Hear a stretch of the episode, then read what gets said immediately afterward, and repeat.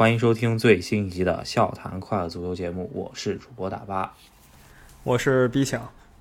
这一期呢，本来是想聊一聊东窗转会，然后我们在做呃节目功课的时候，发觉哎，这个东窗确实也没啥可聊的，那就直接穿插着这两轮英超的比赛，然后稍微聊一聊。对对对，这两轮英超啊，还有其他几个重要联赛嘛，汇到一起，差不多能。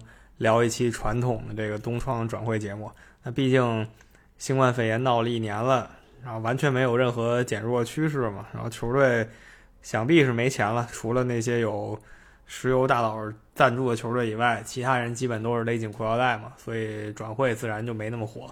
我们首先想聊一聊上一期结束之前英超呃踢的这两轮比赛吧，我觉得上一轮最大的新闻应该是那场九比零，是吧？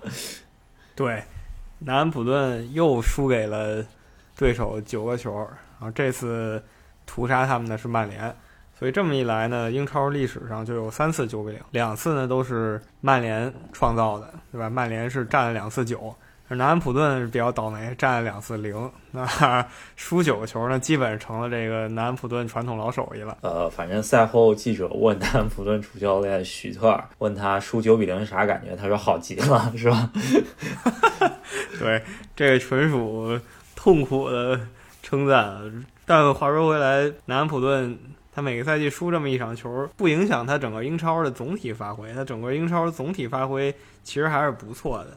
毕竟你输十个球，输一百个球，你也只是丢掉那三分而已。所以他一个赛季呢，可能献祭这么一场，然后其他踢的还不错，最后还是拿一个中游的位置。不管怎么样吧，南安普顿这场比赛呢，也是有一定的裁判的原因吧。上来可能三分钟就把一个人罚下了，然后在八十六分钟又又把一个人罚下，基本上九个人再加上曼联前锋状态正佳，踢一个是一个，那就九九比零了，是吧？对。过去十几天吧，看的比较夸张的一个比分。然后其他的呢，咱们可以简单说一下。这周最最重要的比赛吧，就是刚刚踢完的，就是十几个小时之前，利物浦跟曼城踢的。那原计划在上周看的时候，这场还有点像一个榜首大战。但是有关注的朋友都知道，利物浦现在实在是伤病太严重了，尤其是后防线嘛，就排不上人，所以。像我就已经不认为利物浦能争冠了，就是我觉得联赛应该是争前四，然后可以冲一下杯赛，试一试杯赛，因为杯赛对这个连续性要求没那么高。然后果然，就利物浦在这个主场来了个三连败，然后这周就是主场两连败，先输给了布莱顿，这绝对菜鸡球队输了。然后布莱顿呢踢的其实不错，所以利物浦输的真的没脾气。然后这一次呢又输给曼城，输给曼城稍微有点冤吧，一向稳健的守门员。他呢？阿里松今天送了两个球，这个是非常少见的情况。我觉得在这场开始比赛之前呢，就是利物浦对曼城这场比赛之前，两状态就放在那边。曼城那边呢，呃，状态正佳，连胜着，是吧？然后，呃，利物浦这边呢，他上一场在主场。输了一个保级对手啊，布莱顿，然后呃这场狭路相逢啊，我觉得这个比分也直接反映出两队的状态。还有一个就是伤病情况吧，我觉得曼城呢彻底应该是从伤病的那个阴影中间回来了，就赛季初那个新冠肺炎的那些问题直接就不太稳定嘛。那在呃圣诞节过后了，就这一波的状态应该就是。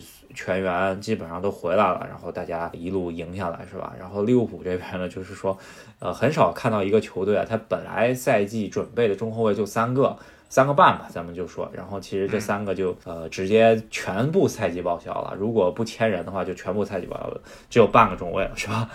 对，这三个中后卫呢，虽然人数少啊，但三个人都是实打实的强人。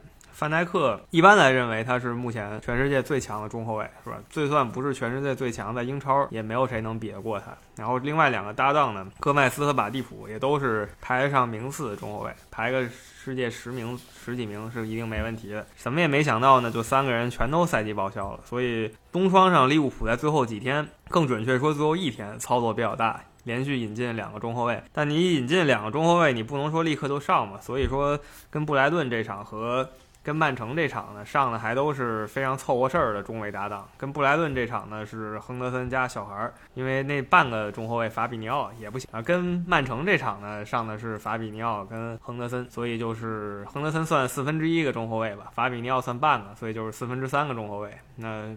跟曼城这样对手踢呢，还是相当困难。对，既然这一期讲东窗嘛，咱们就稍微聊细一点，就是呃，利物浦这边呢签了英冠的那个中后卫之后呢，然后我们就一直在等转会期呃截止，截止之前，利物浦又有消息了，这个大家都在等的这个土耳其这个中卫从沙尔克零四倒是没买过来，倒是。直接租借过来，有一点租借费。然后在冬窗截止之后呢，然后 利物浦官宣了那个马蒂普赛季报销，然后大家都说这准呃这绝对是把这个消息给掩盖好，不然那个沙尔克零四还得再敲利物浦一笔，是吧？对对对，反正我觉得是这么一个逻辑。从利物浦这俱乐部官方放出的消息呢，第一件事是引进本戴维斯，就是这个英冠普雷斯顿的。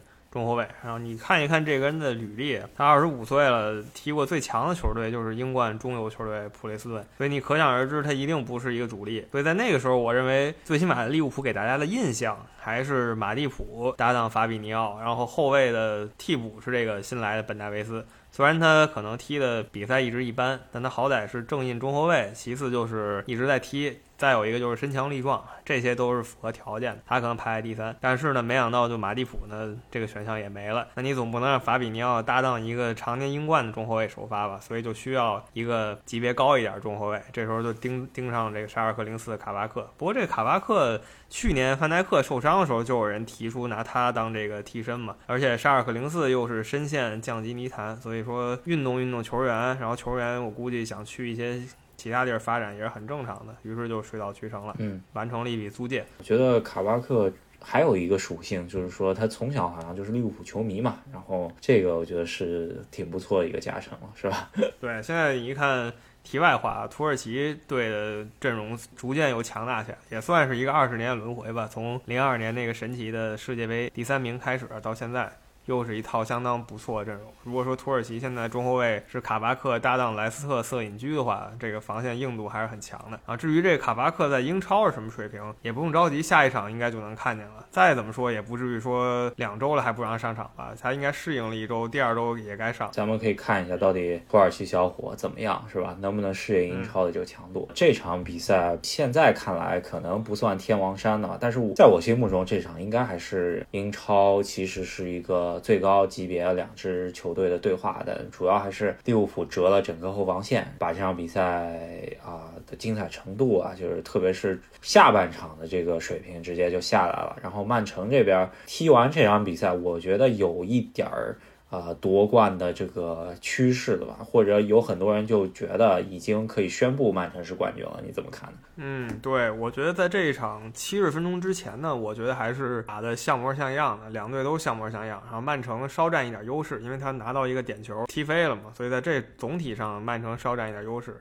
但直到七十三分钟，阿利松呢直接送了，才让这个比赛突然一下倾向于曼城这边。但是二比一的时候呢，我也觉得可以接受嘛，毕竟现在这个状态，曼城那么强，利物浦呢人都凑不齐，输个一个球也还行。但没想到阿里松又送了，那这个时候心态基本也就崩了，对吧？所以七十分钟之前，我还是觉得不管一比一还是最后哪一方超出，都是很有可能的。但我最后没想到一崩崩到四比一。这个让人比较难接受，像阿里松这样世界顶级守门员，周中又生了病，但没想到就是现在就哎，可能回不回不过神来吧，连续十分钟之内就是送了两个失误。然后踢完这一场，我个人觉得曼城应该就是冠军了，主要是你看所谓争冠对手利物浦是人都凑不齐，又踢得不好，然后曼联呢强两轮就赢不了，强两轮就赢不了，这个争不了冠。其他人切尔西、热刺、阿森纳、莱斯特这都还不如曼联现在这个状态，所以。只能说曼城就是冠军了，谁也干不过他。可能是要指望西汉姆联的林加德帮一帮忙了，是吧？这场比赛呢，我觉得英格兰又一地形发掘了，是吧？在曼城阵中啊，不是斯特林，也不是斯通斯，是吧？这个是这个赛季彻底踢出来的福登，是吧？福登进了两个球嘛，他第一个进球运气成分比较大，阿里松失误了，这个。他拿到球以后来了几个比较精彩的进了，然后在这之前还有一个挺精彩得的任意球，然后曼城打了个越位进球，这自然不算。呃，比较厉害是他最后一球吧，最后一球怎么说呢？大局已定，利物浦已经开始上角色球员上去找找感觉了，上这个希腊人嘛，终于上了一场英超。然后曼城这边放开了，福登可能也心态放松了，打了一个挺精彩的。这场比赛看完之后呢，不知道福登能不能，我觉得基本上能去欧洲杯阵容应该是没问题的。就是说他能不能在曼城坐稳主力啊，跟斯特林、热苏斯以及阿圭罗这些球员争一争。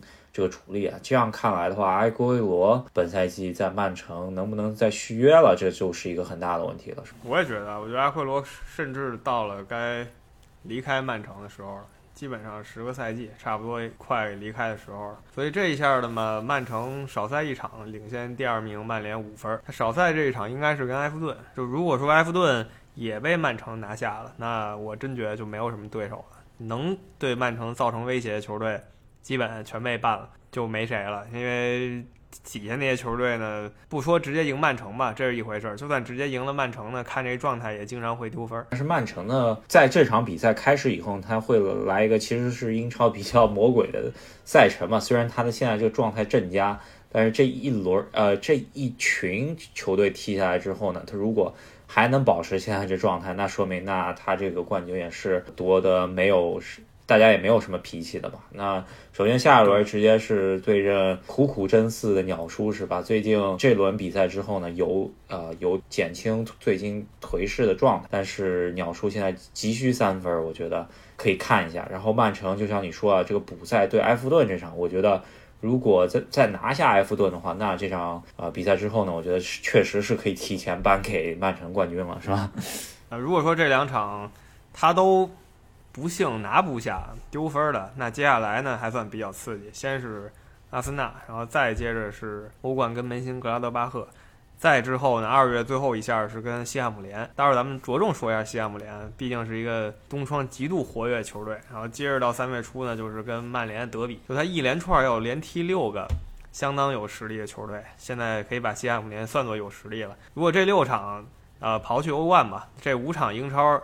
他拿下其中三个队，就是十五分里，我觉得拿十分或者十二分，基本这事儿就妥了。呃，如果拿了五六分的话呢，大家还可以再说说我还有机会什么。所以说，曼城呢，现在看上去应该是领先了一一个多身位的这这个争冠形势吧。啊，基本上一只手可以说拿到那个英超冠军呃冠军的杯上面，是吧？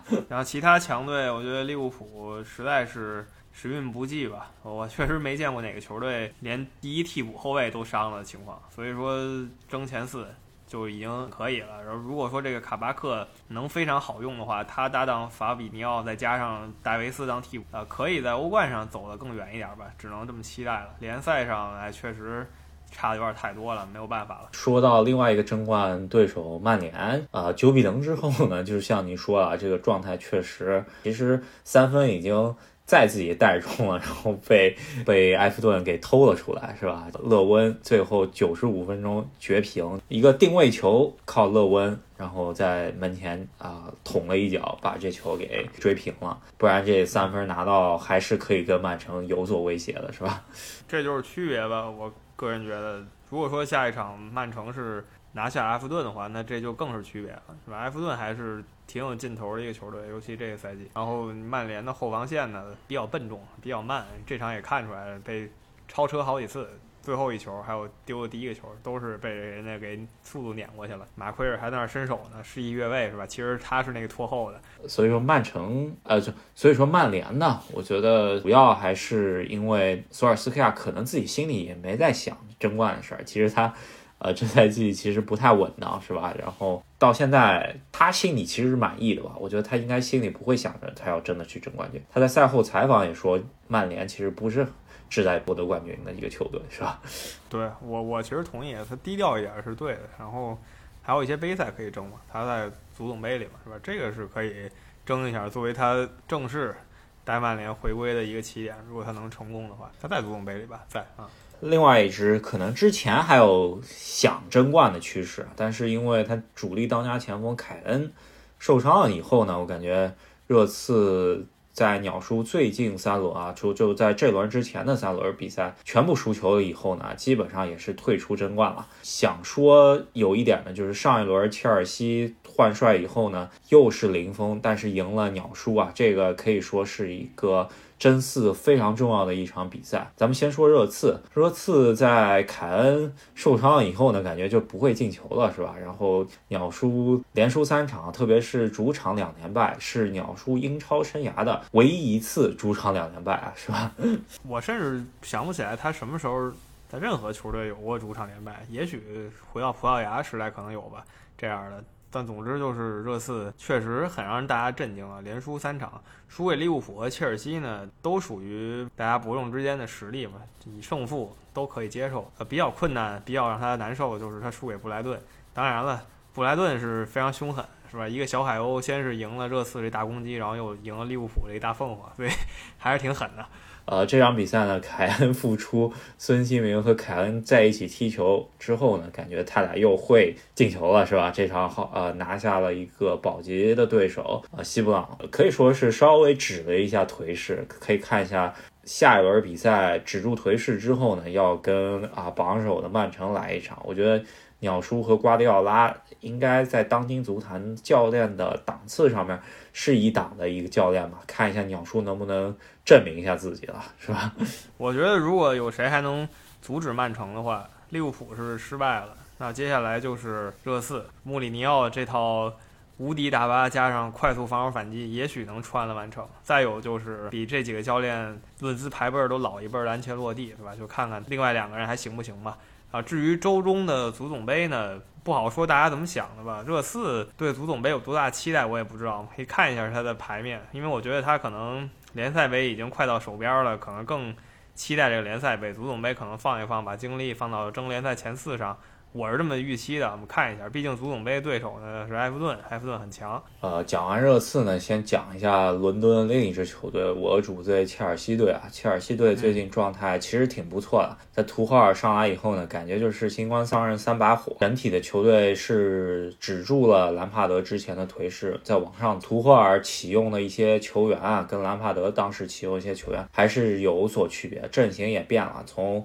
四后卫变成了一个三中卫球员吧，感觉现在看下来就是奥多伊是大力推崇啊，然后还有就是梅森芒特最近状态也挺不错的，然后彻底之前打入冷冷宫的阿隆索现在变成了左左后卫绝对主力，加上鲁吕迪格的回归，图赫尔感觉上是做到了一个小小的革命吧，是吧？嗯，一朝天子一朝臣是吧？也不知道最后会怎么样，但现在这个蜜月期看着还是。挺舒服的吧，好歹是前四轮拿到了十分。之前兰帕德哎也没有这么稳定的成绩嘛，对，而且就丢了一个进球，而那个进球还是个乌龙球，所以总体防守做的也挺好，算是非常满意的第一波答卷了。看看切尔西最后能回到什么高度，也许就是直接杀回前四，也不是不可能。觉得他还是在试切尔西一些阵容吧，呃，可以看到这几场的首发都还是会变化，特别是阵中几个德国人的使用吧，我感觉还是挺有意思的。维尔纳 状态还没有特别回来，吧看一下他能不能把维尔纳的状态调回来，到底是吉鲁踢中锋呢，或者是奥多伊跟他两翼齐飞呢？感觉踢法挺多的，呃。图赫尔这个人也是一个战术鬼才吧？看一下他能不能激活一下切尔西花大价钱买的这些人吧。至于冬窗转会嘛，这期主题切尔西没什么可聊吧，夏窗实在是震惊世界了，东窗就真的没什么太多说的。毕竟夏窗买的人呢还没整明白呢，对吧？你就不至于说东窗再引新人了，所以低调的东窗。这四轮吧，就可以说是图赫尔在切尔西这帅位上的摸底考。然后接下来呢，就是。要看一下足总杯到底怎么样了。我觉得现在还有希望夺冠的，可能就是今年这个足总杯了。然后加上联赛能不能保四，这是一个指标。然后就看一下欧冠这个期中考试是吧？到底跟马竞踢的场面怎么样？我其实不太关心这个成绩怎么样，是吧？对，马竞待会儿咱们也说说，他还是有一些动作的。是吧？那接着呢？既然已经说到伦敦两个球队了，那还有一些伦敦球队。先说一个阿森纳吧。阿森纳呢，转会上还是挺有动静的。他租借很聪明，把皇马的天才厄德高给租借过来了。一直说切尔西想要哈兰德，但这个确实有点不太现实，直接过来有点不太现实。最起码冬天是不太行。但哈兰德的国家队搭档呢，先来到伦敦，去的是阿森纳。博阿森纳呢，前一个月吧火了一阵子，像黑胖子那些哥们儿啊，就那个球迷频道都开始说，我们还是要相信阿尔特塔的这个建队过程。但没想到这三轮呢又萎靡回去了，也不奇也不奇怪吧？那毕竟阿森纳现在整体实力确实不太行。啊，像威廉这些球员已经被喷的不地自容了，是吧？如果我是他的话，啊，确实是这个阿森纳首先输了狼队吧，有一张红牌儿。这场比赛又是踢一个在积分榜上跟他排名差不多的一个球队阿斯顿维拉，然后输了一个没脾气的一比零。然后我就看赛后啊，各种喷威廉的，可以说又回到了阿森纳好像不太会进球的这个状态了，是吧？嗯，对。但有一点不同啊，在去年年底的时候，是阿森纳真的是。进不了球，然后还会被对方打。那现在这一波呢，有一些成分，尤其是跟狼队那一场，裁判确实对阿森纳不是很公平。这个我还是认可阿森纳球迷的一些观点。就那一场，阿森纳惨点，尤其大卫·鲁伊斯那一下，就是都没没给他看电视的机会，就直接就红牌罚下了，还是挺挺怎么说呢？要这电视也不是说。也不是说你想看就看，还是应该都看看的。呃，阿森纳可以说是东窗呃转会窗口上面虽然是租借吧，但是这个球员的价值啊是转会市场上面最高的一批引援，可以说也是刷了一一个头条，是吧？就是说没掏什么钱，但是这个球员最起码转会市场官方评价他是啊身价最高的球员。那至于说花钱最多的球队呢，很难想象啊，大家可能真的想不到，就是标王和花钱最多球队都是伦敦的一个小字号球队。当然，你要说他真的是小小球队，他也不是，毕竟人家用的是奥运会体育场馆，就算一个伦敦中中流球队吧，就西汉姆联，拿了个标王，然后又是这次的烧钱大户，确实是啊这。进进出出的转会还挺多的，是吧？就是呃，之前一直以为他花了很大价钱买过来这个中锋海勒尔，感觉不是特别好使，然后他给他啊卖到阿贾克斯去了，这么一个中锋球员，这个就是止损。最让人津津乐道的一笔转会呢，就是租借曼联的超新星嘛，是吧？这个之前这个不知道是谐星还是还是什么一个角色的这么一个球员吧，就是林加德。感觉上一赛季的最后一轮以来就没见过他，是吧？就不知道他最近在干嘛。但是呢，回归呃转会西汉姆联呢，第一场比赛就首发了，然后首发这个，我觉得这个首秀是非常惊艳了，是吧？对，这个首秀简直说把他谐星的属性都给砍掉一半吧，突然变成这个英国天才国宝了，是吧？首秀两个球啊，确实让我突然想不起来，这到底是林加德还是林纳尔迪尼奥了，是吧？对对对，西汉姆联呢，不只是他一个吧，首秀的那场比赛，从英冠啊签了一个左边前卫，这个本拉哈姆啊，直接也是首发了。那场比赛直接就把对手给血洗了，是吧？这个西汉姆联现在是非常勇了。之前我们也说过，莫耶斯呢战舰开不动，然后这种。小的驱逐舰，他好像挺猛，是吧？他开这种舰挺爽，跟当年埃弗顿的这个体量呢是类似的，所以他又找回了自己熟悉的感觉。现在西汉姆联，他要是你还真别说，他要再这么踢的话，如果其他那几个球队再往下掉掉，他是能争前四的。虽然我不不认为他最后真能争前四，但他有这个势头在。而且他这个转会窗口的这个感觉，就是由憋着一股劲的感觉，是吧？这个不像是随便踢踢的。而且西汉姆联本赛季。踢出来的球员也挺多的，特别是后腰，另外一个球员之前踢出来的就有大米哥，然后他搭档啊，这个捷克的后腰索塞克，最近挺火的，而英超进球已经到八个了。作为一个后腰球员，这后插上能力确实可以的。不知道这个球员能不能最后卖出一个好价钱？我觉得他应该不太会一直留在西汉姆联，是吧？对，难难，西汉姆联我也不觉得他能容下。这样球员，如果他一直这么发展的话，再踢一两年啊，就可以换地儿。但是这个不得，但是最后绕回来，还是得说，现在西汉姆联这个表现就是非常典型的莫耶斯效应。他在埃弗顿的时候呢，也是这样。他在埃弗顿成功的时候，确实把埃弗顿带进了前四名，所以现在在西汉姆联也不是说没有这可能性啊，还是值得期待一下。确实是这个，现在发觉安东尼奥配林加德还是挺好用的，是吧？林加德必须得前面有一个人帮他挡一挡对方中后卫的防守，后插上这个能力，左脚右脚还是可以，还有那个舌头的功夫也是确实可以，是吧？对，呃，看看林加德吧，到底是昙花一现谐星呢，还是他来到了中游球队，确实就。就是林纳尔迪尼奥，我们可以期待一下林家。然后英超还有一个队没说吧，刚才提了几嘴，就是埃弗顿。埃弗顿呢继续补强了一下，买了伯恩茅斯以前的这个主力约书亚金。反正我们觉得他买人还是挺凶的。我觉得前场已经很多人了，又来了一个能踢这个前场位置球。确实是，就是埃弗顿这个阵容呢，其实是把之前呃英超的。中游球队的一些猛狠人都集中到一起了，是吧？这个加上勒温和理查利松，可以说是英超中上配置的一些球员吧。中前场的实力加上 J 罗这个串联，应该还是可以的。这场比赛跟曼联踢的确实也挺不错的。不知道他们今年的定位到底是什么？安切洛蒂这个教练的水平，应该来说大家也没什么可以质疑的，是吧？对，我觉得如果说安切洛蒂带一个球队带的不行的话。大有可能是这球队不太行啊，我很难说是安切洛蒂不太行。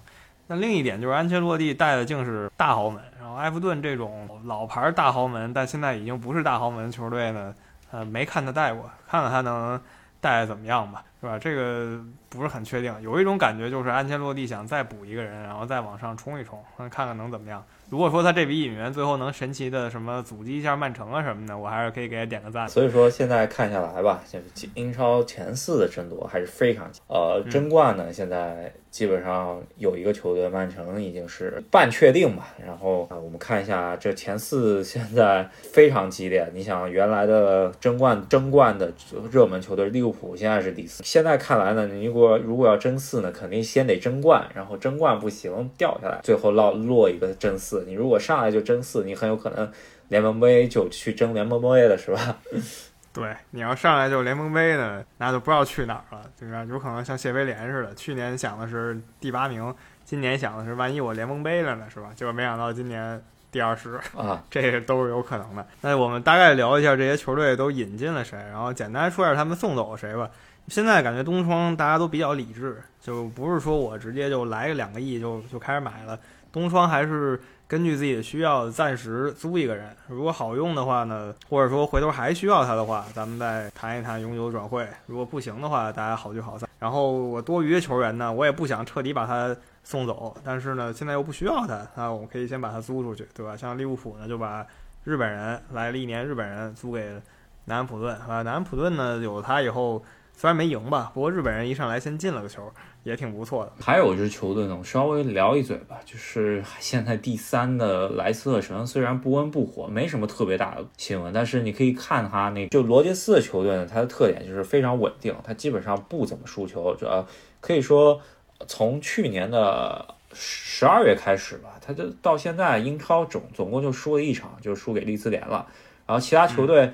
呃，跟他水平差不多，或者说是稍微强一点的保级队吧，他有可能会打平。但是有的球队他也能赢，强的球队他也能赢。呃，特别是那个对热刺啊，什么对曼联啊，什么这种球队他都能打平。所以说罗杰斯这个球队，呃，非常稳定啊，就是基本上拿三分一分比较多的情况下，他现在也就能保持一个非常不错的一个呃状态了，是吧？也也像他这个人，他就跟莫耶斯我。个人认为属于一路的，就是挺了不起的教练，但是开一个大战舰呢，呃，又有点难为他了。他可能管不了他手下那些人，但是他有这个思路，是吧？所以到了中型什么驱逐舰上，他就挺好使的。我是这么评价罗杰斯这个教练。嗯，他可能还是需要有一个冠军证明一下自己吧。呃，看一下今年的欧联杯他有没有希望，是吧？至于在苏超那时候狂刷的冠军。呃，不不能太算吧。那个时候流浪还不太回来，就是凯尔特人一家随便刷，所以他 那几个冠军还不能算他的核心巅峰之作吧。然后啊，我感觉东窗确实，咱们已经聊了前两个身价高的转会，一个厄德高，一个海勒尔，就得稍微聊聊别的联赛的球队吧。那个一个是马竞啊，这个马竞居然偷偷的把这个去年欧冠很火的里昂的这么一个前锋球员登贝莱给直接租来了，是吧？我觉得这笔交易 看上去好像挺不错的，是吧？我觉得简直。太了不起了，这个交易太了不起了。我觉得有他以后呢，夺冠希望又大了一成，是吧？原来可能是七成，现在可能是八成。他的防守反击呢就更稳了。这个穆萨登贝莱一看就是那个速度九十几大哥，是吧？就是快。然后至于终结呢，如果他跑得快的话，可以传给苏亚雷斯什么这些人终结一下，这都是好事儿啊。身价第四位可能就是一个左边前卫啊，这个球员不是特别熟，反正就是红队。呃，就是红牛队之间的一笔操作吧，从萨尔斯堡红牛到莱比锡红牛的这么一操作，看这些年也见的挺多了，是吧？懒得说他们了吧，算是钻了个空子，人家都懒得理他。他们两个队交易，大家看了以后就就是明白都怎么回事儿，就不太具体评论了。就是过几个月是吧，又反过来萨尔斯堡又收了莱比锡一个人，这都是非常常见的情况。然后接着往下呢。卡巴克聊过了，然后西亚姆的这个阿尔及利亚新人也聊过了，再往后就是米利克去了马赛，这算是一个名人了啊，他去法甲，然后马赛这个队也刚解雇了博阿斯，确实是博阿斯，据说啊，就是因为跟管理层有呃转会人选的问题啊，具体是哪个人不知道，也有可能真是就是米利克这笔转会跟博阿斯的。那个想法不太一样，然后博阿斯也是非常执拗的一个人吧，一个足球人，然后直接就自己辞职不干了，是吧？嗯，对，我 感觉博阿斯换这么多地方以后，我也没见着哪个地儿真让他证明了一下自己，是吧？哪儿他都是雷声大雨点小，然后待了待就走了。来了法甲，我没觉得他也能怎么样。接下来的这个引援呢是曼联的引援，然后这个引援一看就不是说需要这么一个人，是为未来。做铺垫的是吧？叫迪亚洛是一个小孩儿，所以也没有很重要吧。呃，毕竟曼联这个位置上有很多这样的球员，就是轮不上他，这个是没问题的。除非那老哥几个全受伤了。呃，阿斯顿维拉从法国引马赛引进了一个桑松，这个球员不是特别懂，看一下他之后在英超踢的怎么样吧，能不能踢上主力？但这个转会身价还是皇马呢，也是还是疯狂往外租人吧。一个就是日本人从黄潜回来了之后呢。租给赫塔费了，换一家西甲球队继续练。然后啊，约维奇这笔转会就有点回老东家的感觉吧。呃，在皇马踢不上，直接回老东家，再看看有没有机会回回复一下青春，是吧？反正皇马我感觉之前提过了，就是在攒大招呢，对吧？你看他那个充气条，气冲冲冲冲冲，就快到释放的时候了。释放的时候就姆巴佩、哈兰德，这就开始了。目前来说呢，就是忍着，然后四处送一些人租借着。这个赛季皇马可能就就不过不过如此了，意思意思，然后也就过去了。他跟马竞差的挺大的，我觉得这赛季应该是要好好练一练。但还有说齐达内直接下课，我觉得应该还不至于，是吧？著名人物吧，呃，阿森纳也算送走了一个奈尔斯，送给了保级队西布朗，也算是阿森纳。稍微搞一搞他的阵容吧，我觉得这都是小事儿，因为租借嘛好得回来啊。西布朗也需要一个保级人选，这是属于大家都都爽的一个转会。我这边清理一些人让你练练级，另一边呢又需要一些新鲜血液帮帮忙，这都很好理解。然后再往下名人吧，马竞收了这孔多比亚，这个我也挺意外的。马竞动作挺大，我觉得除了英超球队，呃，西甲这边包括意甲、德甲加一起呢，可能就。马竞动作比较大了，孔多比亚也是名将了，然后来到马竞，意图很明显了，是吧？马竞的野心这赛季他也不想藏了，毕竟呢，你要说我韬光养晦，领先这么多分还韬光养晦，没人。呃，你说到西甲争冠球队啊，意甲争冠球队是从切尔西租了一个中后卫人选，小将啊，托莫里去 AC 米兰，我觉得这笔应该还算三赢的转会吧。切尔西想要练起。小孩儿，然后托莫里想要出场，然后 AC 米兰需要一个能够上的中后卫，是吧？然后这个还挺不错的一笔转会，直接就去 AC 米兰上了，然后还零封了。所以就是这种转会也不错嘛，对吧？AC 米兰也是，虽然现在 AC 米兰跟马竞不一样，AC 米兰是在韬光养晦，说哎呀，我不是要拿意甲冠军，但是 引了一些猛人，我觉得意思也挺明显的，还是想试一试，对吧？毕竟人家有领先优势。为什么不适应？啊，再往下的还是阿森纳是吧？阿森纳有了这厄德高以后呢，中场清一清人，刚才清了奈尔斯，现在又把这个威尔洛克，就是这个上索哥给送到纽卡斯尔联了。也是一样的情况，送去你踢一踢比赛，然后纽卡斯尔联呢，不像赛季初这么乐观了，有这个降级危险，所以他也需要人帮他，嗯，干活。对，还有他那个中后卫萨里巴也是租出去的吧？反正就是稍稍微清洗一下上不了场的球员，我觉得也挺不错的。然后其他巨头呢，像巴塞罗那也是动静很小啊。我觉得巴塞罗那动静小跟皇马是不一样，皇马是。攒气儿憋最后一下，然后巴塞罗那呢？我个人感觉是那气儿槽是空的，还没缓上来呢。然后再加上梅西这个续约，所以就像这样情况，让巴萨呢也不会在转会市场上有什么作为。他现在就把一个球员这个阿莱纳租给了赫塔费。说你看这赫塔费也是。有点小雄心的是吧？皇马呀、巴萨东租租西租租的。呃，梅西前一段爆出来是他之前续约的那个合同啊，那个合同据说是四四年给到了五点五亿欧元啊，这个 基本上是买一个阵容的球球队的这么一个合同啊，非常巨贵无比，非常可怕。当然他也呃都出来辟谣了，但是大家都以为这是真事儿，我觉得应该八九不离十吧，应该还是有可能，加上。巴塞罗那最近就新冠疫情期间的这个财政赤字啊，感觉这个球队得缓个好几年，是吧？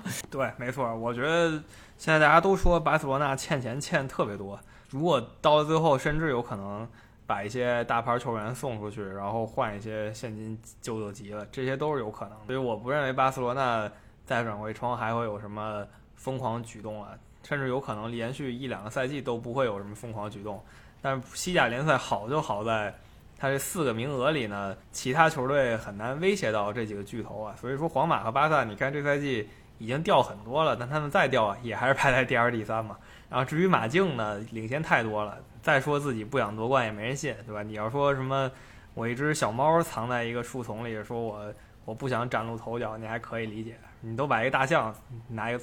藏在树丛里的是吧？所有人也都看见了，说什么也没用。所以说，西甲联赛本赛季应该也是比较明朗啊，就是马竞了。那现在其实就是稍微看看意甲联赛是吧？意甲联赛还挺有意思的 这个赛季。呃，意甲联赛就是目前最最焦灼的一个，是不是？德甲联赛呢？呃，我也不想说什么，估计再踢一阵子，差距就继续拉开了。法甲联赛，巴黎在波切蒂诺来了以后。没有说一下就回到正轨，波约蒂诺也输了一些比赛，然后我们可以 再看看他会不会一上来就翻大车。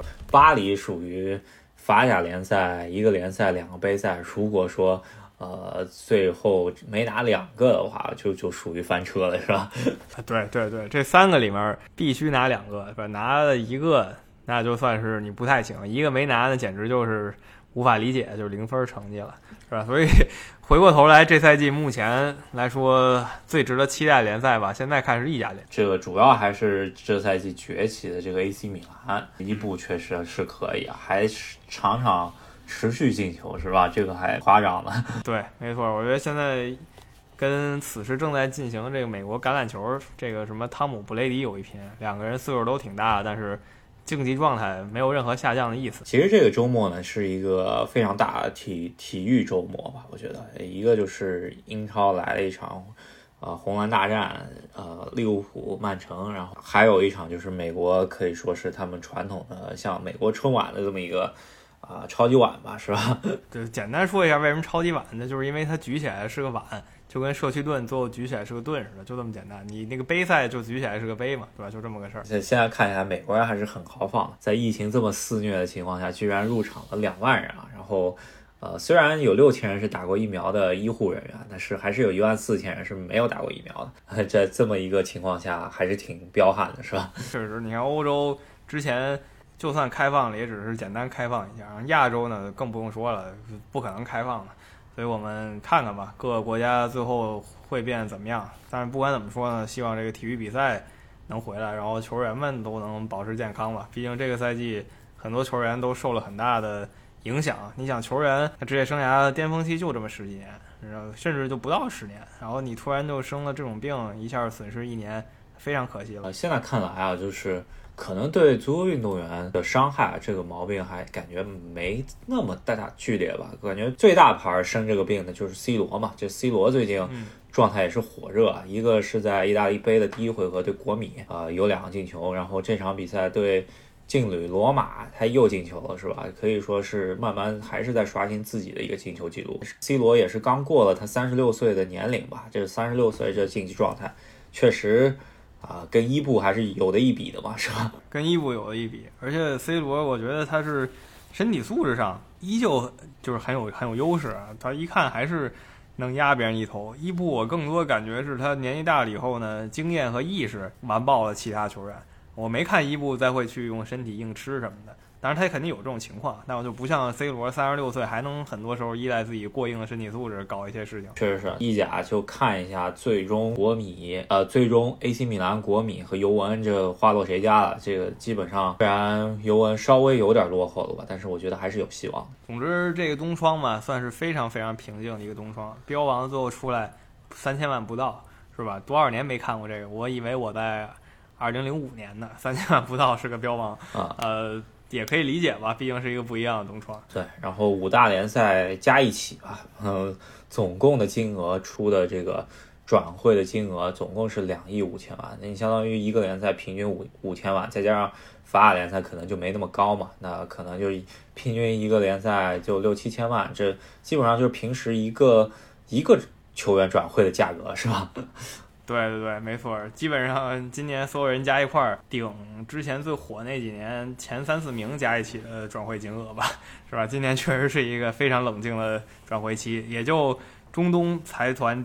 赞助的球队和中东本地的一些球队，还有这个气势啊，直接砸人，也就仅此而已了。对，中东感觉呃还是在收一些五大联赛出来的人吧，这样有些球员，特别是伊哈洛是吧？这个申花旧将，感觉最后还是赚了一笔转会费，感觉申花拿回来点儿呃损失是吧？对，还有什么尼昂啊什么，以前这些五大联赛。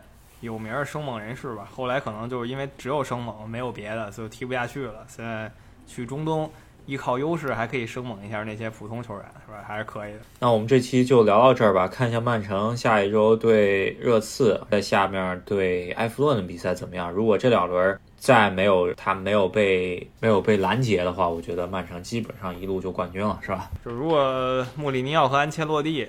这两个大腕儿也拦不住曼城的话，那这基本就没谁了。那这期节目呢，我们就跟大家聊到这儿。喜欢我们节目的朋友呢，别忘了在喜马拉雅上、在网易云音乐上，还有微信公众号上关注我们的节目，支持一下我们。希望进赫斯基大帝微信群的朋友们也可以给我们留言啊，在我们的微信公众号“赫斯基大帝”上面留任何信息，就可以有进群的方式。好，那我们下期再见。下期再见，拜拜。